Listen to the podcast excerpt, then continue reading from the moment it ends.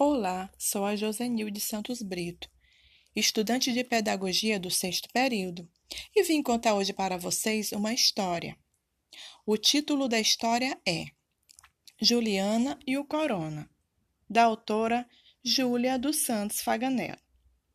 Juliana é uma menina simples que ia na escola, na sorveteria, na casa da avó e gostava muito de passear. Mas o coronavírus chegou na cidade em que Juliana morava e separou ela de tudo aquilo que ela mais gostava. Juliana ficou durante muitos meses dentro de casa, saindo apenas para ir ao mercado. Juliana falava com seus amigos apenas pelo celular.